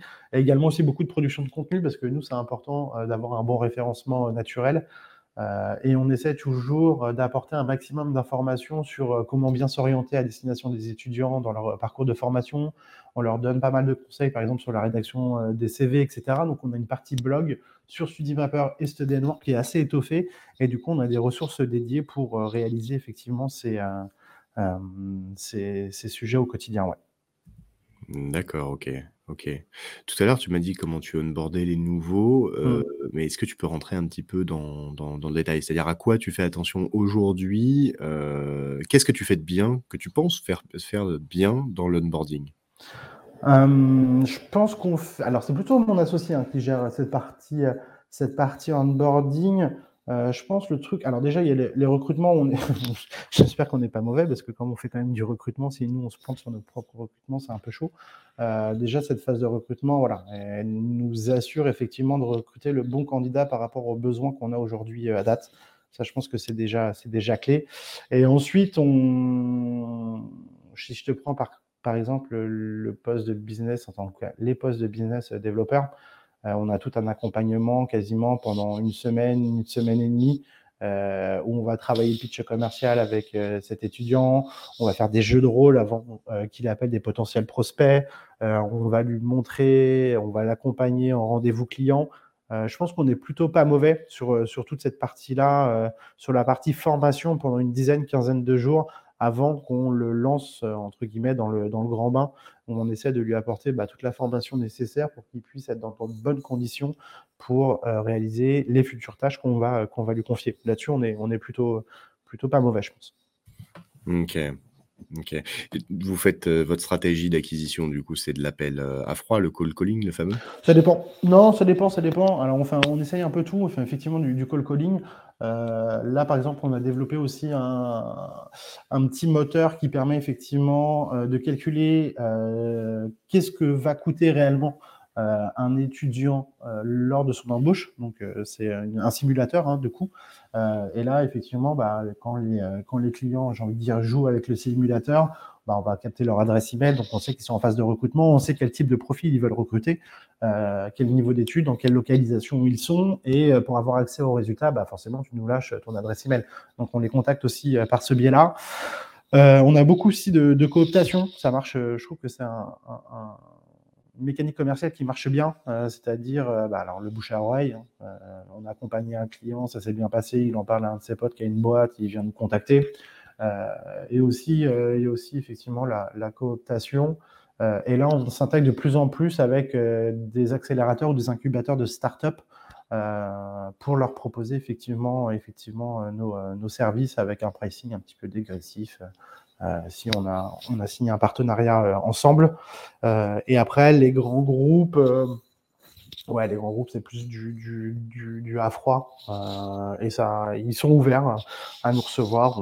là, tu vois, on, a, on avait signé deux, trois grands groupes et on en discute avec une quinzaine aujourd'hui euh, à peu près au total. Mmh, d'accord. On fait un peu tout, tout ce, tout ce mix d'actions. Donc, euh, ouais, pour récapituler, du col à froid, de, de l'inbound, de la cooptation, de la, enfin, et du, et du bouche et du bouche à oreille, ça marche, ça marche bien pour nous, ouais, comme ça. Ok. Adrien, est-ce que dans ta, dans ta vie passée ou même dans ta vie là actuelle d'entrepreneur, tu as déjà eu à résoudre un conflit entre collaborateurs? Alors ouais, mais c'était pas chez Study Work. c'était dans une autre boîte que j'avais essayé de monter avec d'autres d'autres associés. C'est une application pour promouvoir le commerce de proximité, des commerçants indépendants. Et dans la team, il y avait une incompatibilité, j'ai envie de dire, d'humeur entre deux, deux autres associés. Et effectivement, euh, ça passait pas entre, entre ces deux personnes-là. Pourtant, ils se connaissaient d'avant. Ça a grossi un peu avec des non-dits aussi de chacun de, de leur côté. Euh, et ça, la conséquence de tout ça, ça a donné quoi? Euh, Ça a donné que l'un des associés avec qui on avait monté cette boîte, qui était le, le CTO, s'est barré. Et au final, bah, en gros, la boîte, elle a crevé parce que effectivement, ça s'est arrêté là. On n'a pas réussi à retrouver une autre personne. Et voilà. Donc, euh, ouais, ça nous est arrivé. Ça m'est déjà arrivé personnellement dans une autre, une autre, une autre comment, un autre projet entrepreneurial, et ça a mis fin à la, à la collaboration et, au projet, alors qu'on était quand même plutôt, plutôt pas mal avancé, plutôt bien lancé, tu vois. Euh, donc, euh, ouais. Là, je, fais plus référence, du coup, tu vois, sur l'association avec l'équipe fondatrice et les associés, où c'est primordial effectivement d'échanger, de, communiquer au quotidien, euh, de pas garder ses non-dits ou ses potentielles frustrations, ses craintes. Euh, de toute façon, quand on s'associe, c'est un mariage un peu, hein, en quelque sorte. Donc, euh, ouais, communiquer, pour moi, ça, ça, permet de résoudre une partie des, conflits, en tout cas sur, sur les associés fondateurs. Aujourd'hui, j'ai pas trop eu le cas euh, dans la team sur StudyMapper, StudyNwork, des conflits entre des collaborateurs, c'est pas arrivé. Euh, et on essaie toujours de faire attention dans les recrutements, euh, sur les potentiels euh, fits entre les collaborateurs pour effectivement qu'il n'y ait pas une personne qui soit pas un peu dans le mood global de l'équipe et qui se retrouve au final mis sur le, sur le côté. Ça, c'est quelque chose qui nous, voilà, qui nous est pas encore arrivé. On espère que ça arrivera pas. Donc, donc, voilà quoi. Ok. à ton avis, comment ça aurait pu être évité du coup ces conflits? Ah bah, sur le projet, le premier projet que j'avais lancé qui s'appelait Nearness, bah, c'était simplement parler, quoi. Discuter, euh, savoir pourquoi l'un reproche euh, l'autre euh, ça, etc. et essayer de désamorcer la bombe. Et au final, voilà, ça n'a pas désamorcé, ça c'est resté comme ça et, ça a pété. Le jour où ça a pété, c'était un point de non-retour. En tout cas, pour moi, je pense que la communication à ce niveau-là, c'est la clé, quoi.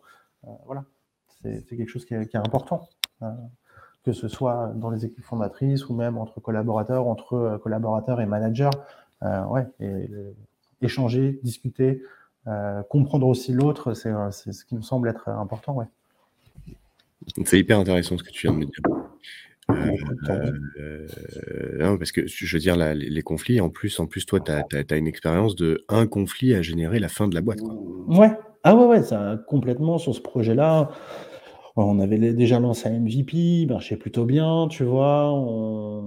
Sur des pas mal de requêtes, on avait fait toute une strate euh, SEO euh, qui était pondue par un des, un des associés. Ça a super bien fonctionné. On a été euh, lauréat de la Chambre de commerce et d'industrie. Donc, tu vois, il y avait, même si on n'avait pas encore commercialisé le produit, on avait mis des briques qui commençaient à donner quelque chose et il y avait un potentiel marché, euh, un potentiel marché derrière. Et le fait effectivement que ces deux associés se, prennent la gueule, hein, pardon l'expression, s'embrouillent, euh, bah voilà, ça fait, euh, ça, ça a mis fin à l'aventure. Donc ouais, c'est hyper, hyper effectivement important. Donc savoir identifier les, les, les relations les affinités sur le long terme entre, entre les fondateurs, c'est capital pour la survie de la boîte. Quoi. Bah ouais, je pense que tu, tu partageras aussi mon, point de vue. Hein. Et puis après, ça dépend aussi de, de l'évolution de ta boîte et euh, dans quelle situation tu te trouves dans ton projet entrepreneurial. Quand ça va bien, bah ok, ça va bien. Mais quand ça va pas, c'est là où, à mon avis, il faut encore le plus communiquer, le plus échanger. Euh, quand tu es entrepreneur et que tu te lances, bah, tu sais pas effectivement si, euh, si ça va donner quelque chose. et puis tu investis quand même des, du temps, euh, du financement. Euh, et quand ça va pas, je pense que c'est là où il faut encore euh, plus partager ses potentiels, voilà, ses, points de douleur, ses craintes avec, avec ton associé. Et ça passe par de la communication, ça passe par de l'échange, de la compréhension, etc. Donc, ouais, pour moi, je miserais tout vraiment sur, sur, sur la communication. quoi. S'il y avait un truc à pas faire, ce serait quoi? Toujours sur cette thématique-là, tu entends? Ouais, sur, euh, les relations interpersonnelles, au travail, euh Garder des trucs pour soi, je pense que c'est pas bon. Euh, mais ça, c'est pareil dans les relations, humaines, hors travail, hein, tu peux faire le parallèle, je sais pas, dans des relations amoureuses, tu vois? Effectivement, quand tu gardes des trucs pour toi, à un moment, tu le gardes trop pour toi et ça tu atteins, à mon avis, en tout cas, hein, c'est mon mon point de vue, un point de non-retour et généralement, quand tu as atteint ce point-là, revenir en arrière, repartir sur des bases saines, solides, euh, avec de la confiance, bah, c'est compliqué, quoi. C'est compliqué. Mmh. Ouais, ouais. bien sûr. Bien sûr. Toi, toi tu as déjà eu un conflit euh, direct ou tu as assisté au conflit? Alors, bah, moi, j'ai assisté au conflit euh, direct au travers de, de, ma précédente boîte euh, que j'avais monté en, en side project. C'était un side project. Hein.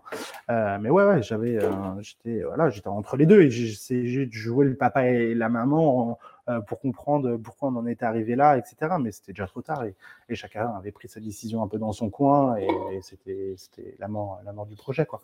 Après, sur Study Mapper, Study Work, non, j'ai jamais eu de conflit de la sorte entre, entre les équipes.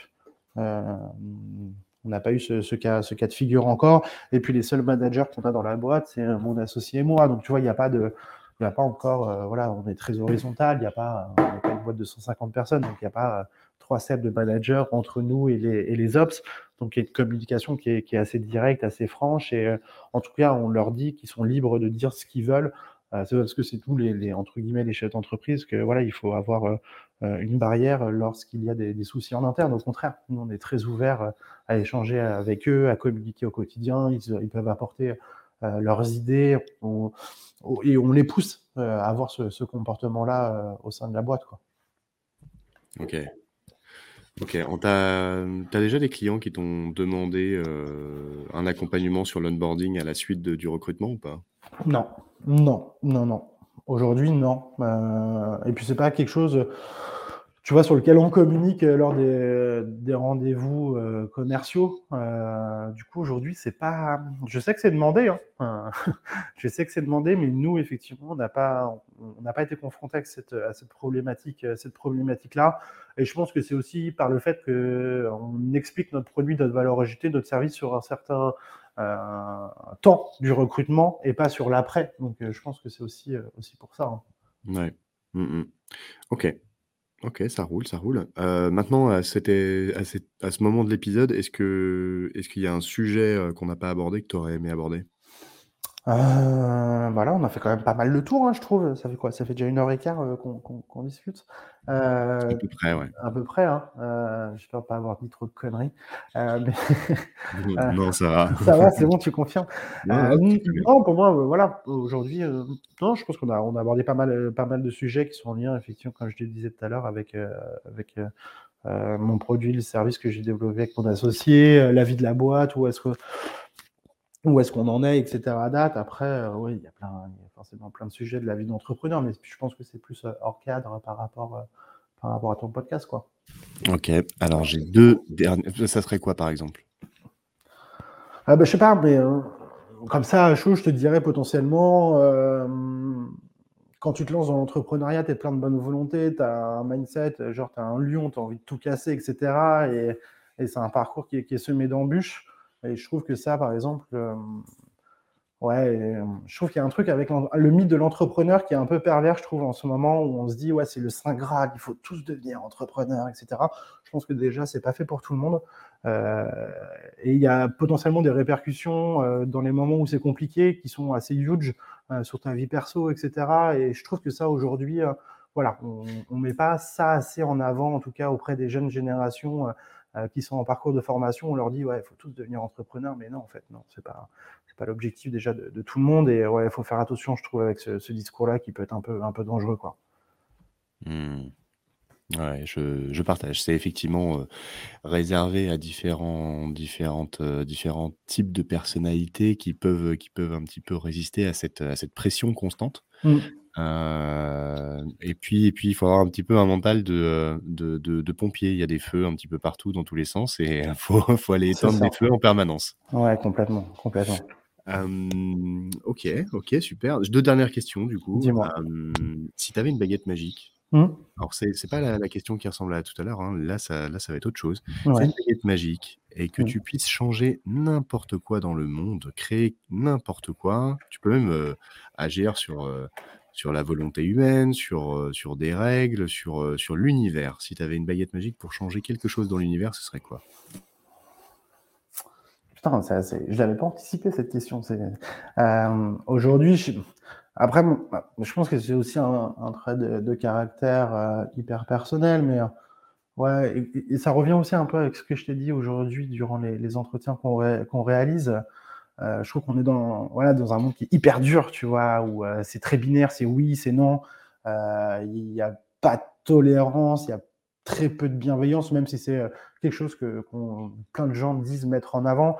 Ouais, moi j'aimerais bien qu'on ait un peu plus de tolérance entre les humains, qu'on s'écoute un peu plus et qu'on soit plus un peu plus dans du partage que dans un point de vue très très binaire, c'est blanc, c'est noir. je suis d'accord avec toi ou t'es un connard. Euh, ouais, j'aimerais bien que ce soit un peu plus euh, euh, dans ce sens. En tout cas, si j'avais une baguette magique aujourd'hui, je trouve que ouais, je trouve qu'on est dans un truc qui, devient de plus en plus violent et je ne sais pas où est-ce que ça peut potentiellement encore aller. Et aujourd'hui, on voit bien que sur différents sujets dans la société, ça part un peu en sucette. Donc, ouais, un peu plus de, ouais, ça serait, ça serait pas mal si si j'avais une petite baguette magique, je pourrais, je pourrais faire ça, quoi un peu moins d'avis tranchés. Alors pas forcément que sur les avis tranchés, mais ouais, un peu plus de, tolérance, tu vois, de tolérance, euh, d'écoute, euh, de bienveillance, mais de la vraie bienveillance, de la vraie écoute, de la vraie tolérance, pas un truc un peu bullshit euh, qui, qui est balancé comme ça à, tout va et au final, voilà, que, personne ne fait, peut-être personnellement. Je te prends un exemple, tu vois, par exemple sur les réseaux sociaux, c'est juste aujourd'hui c'est la guerre, quoi. Euh, et ce n'est qu'un exemple de, de, la retranscription un peu sociétale dans lequel on est en ce moment, où c'est très très violent le, monde dans lequel on est. Donc, euh, ouais, j'aimerais bien ouais, que ce soit un peu plus, un peu plus smooth, quoi. Le, le, le jugement, le jugement te dérange, quoi. Alors, le, c'est pas forcément le, jugement en tant que tel, tu vois. Hum, c'est comme, tu as le droit d'avoir un jugement, tu le droit d'avoir un point de vue, et heureusement, tu as le droit d'avoir un point de vue divergent, et c'est ça qui fait la force aussi d'une société. Mais ouais, sur euh, comment tu apportes ce, point de vue, ce jugement, ou en tout cas, c'est ça qui, ouais, qui, aujourd'hui, je trouve, on est dans un truc qui est un peu, un peu hyper violent et si t'es pas d'accord, t'es vite insulté de connard ou je sais pas quoi. donc ouais, voilà, ce serait plutôt ça moi aujourd'hui qui, si j'avais une baguette, une baguette magique, ce serait plus en ce sens-là quoi. Ok, enlever la dichotomie des points de vue. Ouais, c'est joliment dit, c'est bien ça. Tu l'as mieux, synthétisé que moi. Eh, j'essaye, j'essaye de bien comprendre ce que tu, ce que tu veux dire en fait. Euh, je me suis peut-être pas bien exprimé aussi. Non, non, si tu t'exprimes très très bien. J'essaye, euh, j'essaye moi de, de que, que, toi tu, tu, tu sentes que j'ai compris ce que tu voulais dire avec, euh, avec mes mots. Et du coup, je pense qu'effectivement, ce serait avant, avant d'émettre, d'émettre un jugement, plutôt, plutôt avoir un peu de tolérance sur, sur le propos, peut-être recueillir un peu plus d'informations sur le sujet et, et, et, émettre, émettre un doute en disant bon, je sais que, que, que je sais pas tout en fait. Donc je peux juger, mais avec une petite réserve en disant mmh. bon, j'ai ce jugement, mais en, vrai, j'en sais rien. Ouais, c'est ça. Ouais, c'est ça. Puis, et puis il y a le fond qui est hyper important, bien évidemment, mais surtout aussi, surtout la forme. Hein. c'est ça aussi. Je trouve aujourd'hui dans dans une situation dans laquelle on est, en tout cas, ouais, où c'est très, très, très violent. Et c'est pas forcément. T'as vécu, une, as vécu une violence, toi, sur. Non, pas personnellement. Non, non, non. Moi, tu sais, sur les réseaux sociaux, je suis assez passif. Même sur LinkedIn, euh, je suis pas comme beaucoup d'entrepreneurs qui prennent la parole, qui font des sondages à tout va, qui sont un peu gonflants même au final, euh, qui racontent des belles histoires avec une belle couche de, storytelling. Moi, je prends pas la parole sur les réseaux sociaux. Par contre, ouais, je regarde parce que je, suis connecté, mais euh, sur différents sujets, ouais, c'est super violent. Après, moi, j'ai jamais été confronté à ça parce que je m'expose pas, quoi. Il y aurait même peut-être un sujet aussi à faire sur, euh, sur les différents les différents réseaux sociaux et euh, et comment, euh, où s'en va où s'en va LinkedIn, par exemple. Ah ouais, mais c'est clair, LinkedIn, j'ai l'impression que ça part un peu en cacahuète, quoi, depuis quelques temps là, entre, les mecs qui vendent du lead, qui qui te font, des PDF de 10 pages où le contenu est parfois assez moisi, hein, quand même. Euh, ceux qui racontent leur life et les autres qui font des sondages avec aucun intérêt derrière. Après, je comprends leur, leur démarche, hein, euh, faire du reach, euh, gagner en visibilité, etc. Mais ça devient un peu chiant, quoi. Je sais pas ce que tu en penses, mais en tout cas, c'est mon point de vue. Quoi. Ce que j'en pense, moi, c'est qu'effectivement, il y a, y, a, y a, une hétérogénéité. Après, après tu es dépendant aussi du réseau que tu, que tu as, parce que tu vois les publications, pas de tout le monde, mais seulement des, des, gens qui sont dans ton réseau. Euh, je sais que j'ai des publications de personnes que j'avais ajoutées dans ma vie professionnelle passée et qui, au final, aujourd'hui, n'a pas vraiment beaucoup d'intérêt. la rejeter, ouais. Ouais, voilà. Donc, si, si, si, si, je devais faire un constat, c'est qu'aujourd'hui, je suis OK, je suis OK pour ce, ce type d'information, mmh. mais, mais potentiellement, peut-être me donner un outil qui me permettrait d'aller filtrer par mots-clés ou par hashtag mmh. ou par machin, ce, genre, ce genre de choses, plutôt que de m'afficher ceux qui ont, qui ont le mieux marché. Quoi. Mmh. Non, non, ça c'est clair. Surtout que la go de LinkedIn a pas mal bougé aussi euh, ces derniers temps. Euh, le temps passé sur la publication euh, est mis en avant, donc ça incite aussi les mecs à raconter leur life sur, des posts à rallonge et souvent on s'en fout un peu quoi. C'est ça, c'est ça. tu vois toute la remplir du mec. Comment il se connecte à LinkedIn. Je t'avoue, je t'avoue que moi j'ai un, un, post qui a super bien marché. C'est le premier que j'ai fait de ce genre. J'ai raconté, j'ai raconté une journée et je me suis dit bon, je vais tester ça. J'étais dans le train, je, revenais, je revenais de Paris. J'avais fait le salon Big euh, à, Paris. Le mmh. matin, le matin, j'étais allé voir un, prospect. Euh, le, la journée, j'ai fait un salon euh, et le soir, je rentrais, je rentrais à Lyon et, et je, je terminais mon poste euh, j'ai rencontré euh, machin, machin, machin. Euh, je l'ai vu ton poste. Je me ah, tu l'as vu celui-là? Ouais, ouais, je l'ai vu. Ouais. Et honnêtement, celui-là, il a super bien fonctionné. Je me suis dit, c'est dingue. Et par contre, j'ai pris, pris énormément de temps à la rédiger. Et je, j'ai pas le temps de faire un truc comme ça, honnêtement, tous les jours, c'est pas possible. Et puis, c'est pas non plus dans ma volonté de d'exposer ça comme ça. Non, non, mais c'était juste un test, tu vois. Et, et au final, ça a fonctionné. Et au final, ça a fonctionné de fou. Effectivement, ouais, c'est c'est que les gens, les gens aiment, aiment ce genre de truc, croquer un petit peu la, la, la vie, l'intimité des autres. C'est ça, bah ouais, ouais, ouais, complètement, complètement, complètement. Euh, mais encore là, je me souviens de ton poste, il était quand même intéressant. tu vois, c'était effectivement, c'est voilà, tu avais fait une synthèse sur effectivement la journée que tu avais passée à Paris avec les différentes rencontres. Donc là, ça reste encore euh, pro et je trouve ça. Voilà. Euh, après, il y a d'autres types de contenus avec des pseudo expériences fakées et toutes bidons qui sont inventées de toutes parts. voilà quoi, ça n'a pas de valeur. Mmh. En tout cas, en tout cas, LinkedIn, LinkedIn est un et tu penses, tu penses que ça va évoluer comment LinkedIn d'ailleurs? Si on se place dans ce futur of work, tu, tu penses que ça va évoluer comment? Je sais pas, euh, mais je sais que. Euh, alors, il y a différents sujets, tu vois, effectivement, pour euh, faire du personal branding, etc. Je pense qu'ils vont accentuer ce truc-là, faire un peu. Tu as vu, même si la longueur des postes est prise en compte. Après, moi, je suis pas un expert de, LinkedIn. Il y a des mecs qui sont bien, ou des nanas, hein, qui sont bien plus capés que moi sur, sur ces sujets-là. je sais pas, une partie un peu, peut-être pas micro-blogging, mais ouais euh, très euh, personal branding qui passe par effectivement de la retranscription de ses expériences perso, euh, pro, enfin quand je dis perso c'est plutôt professionnel, où c'est des types de contenus un peu à rallonge où je vais faire des sum-up effectivement de mes succès ou de, de, de, mes échecs, tu vois, plutôt dans cette partie un peu, un peu plus conversationnelle, je pense. Et, et, je pense qu'on fera moins de business dessus qu'on en fait, qu'on en fait aujourd'hui. Euh, bon, même s'il y a énormément tu d'outils, mais tu vois, même moi qui suis à mon niveau un petit entrepreneur avec mon associé, on reçoit, euh, et je le fais aussi, hein, euh, énormément par semaine de mecs qui viennent nous vendre nos produits, nos services, qui sont pas contextualisés, qui répondent pas à notre besoin.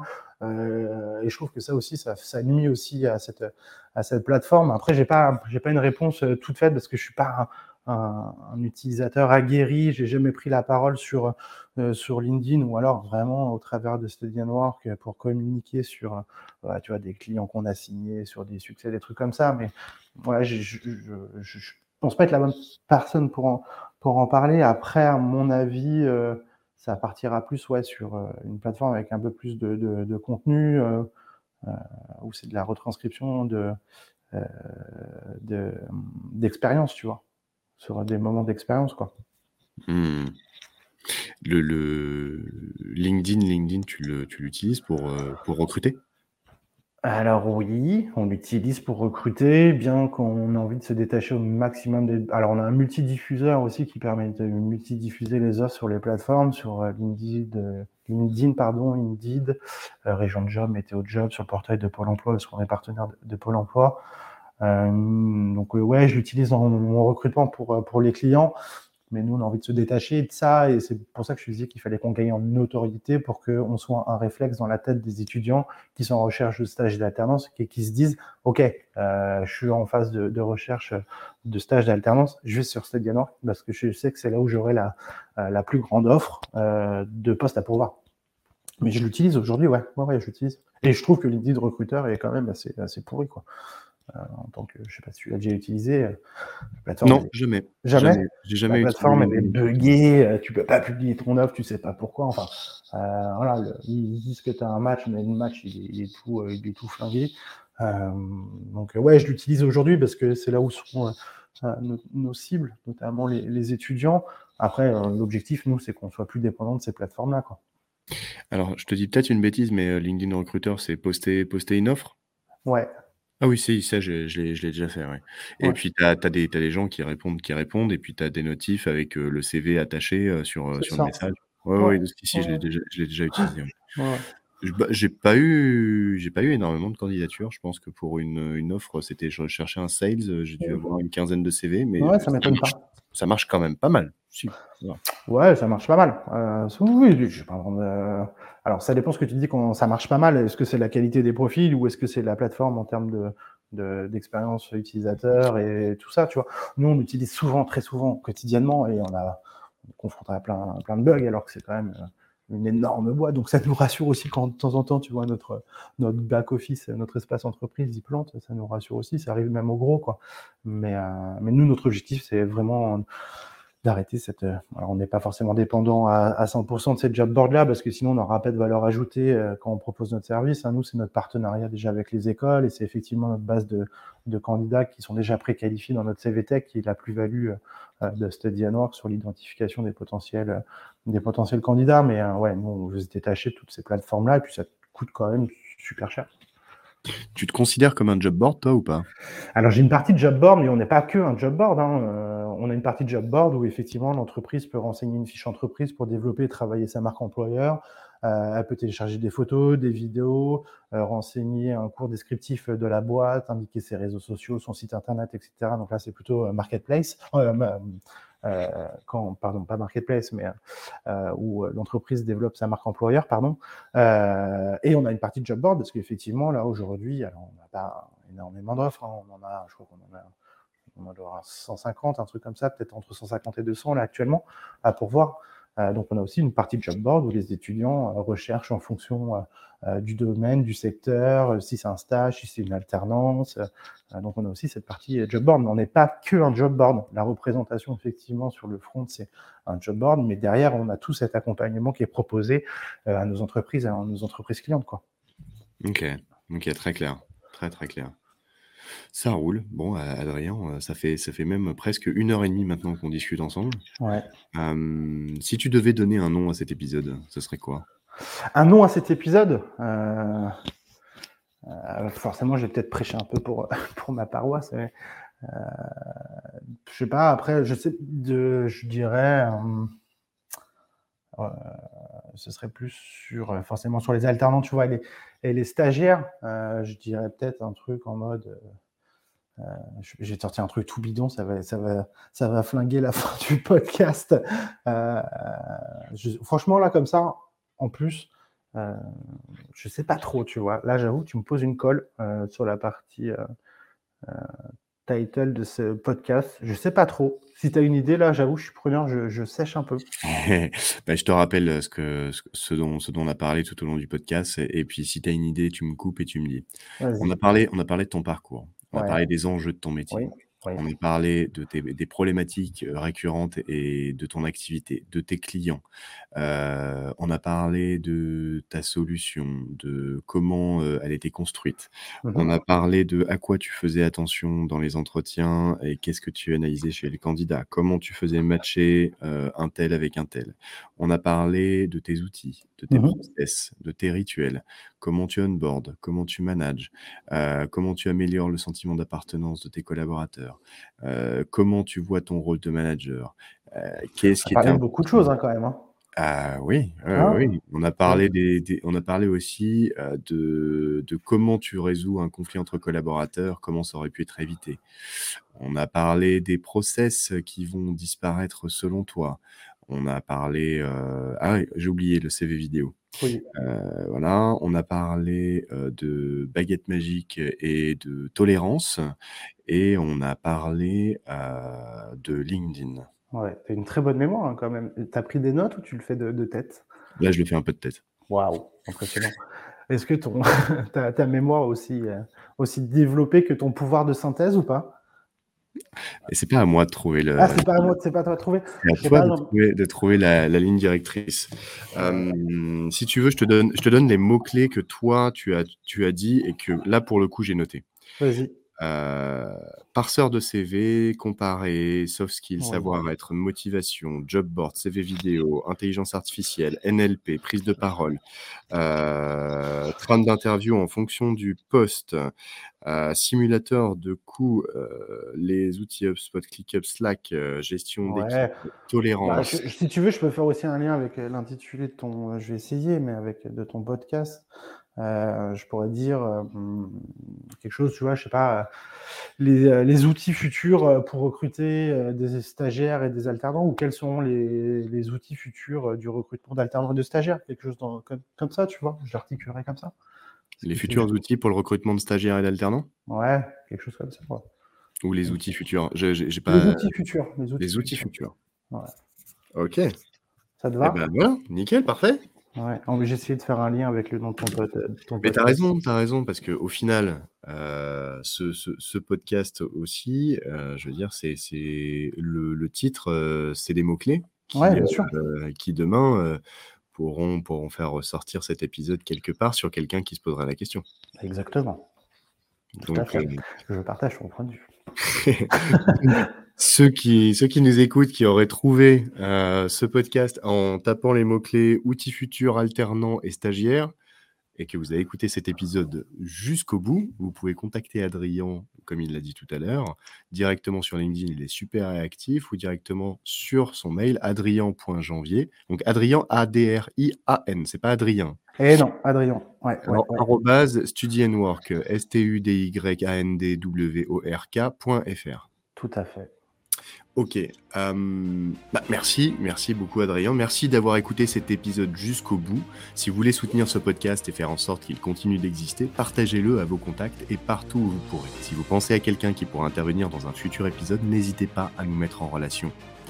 Retrouvez tous les épisodes sur vos plateformes préférées et n'hésitez pas à noter cet épisode 5 étoiles partout où vous pourrez. Votre futur n'est jamais écrit à l'avance. Faites qu'il soit beau pour chacun d'entre vous. Merci Adrien. Merci Aurélien.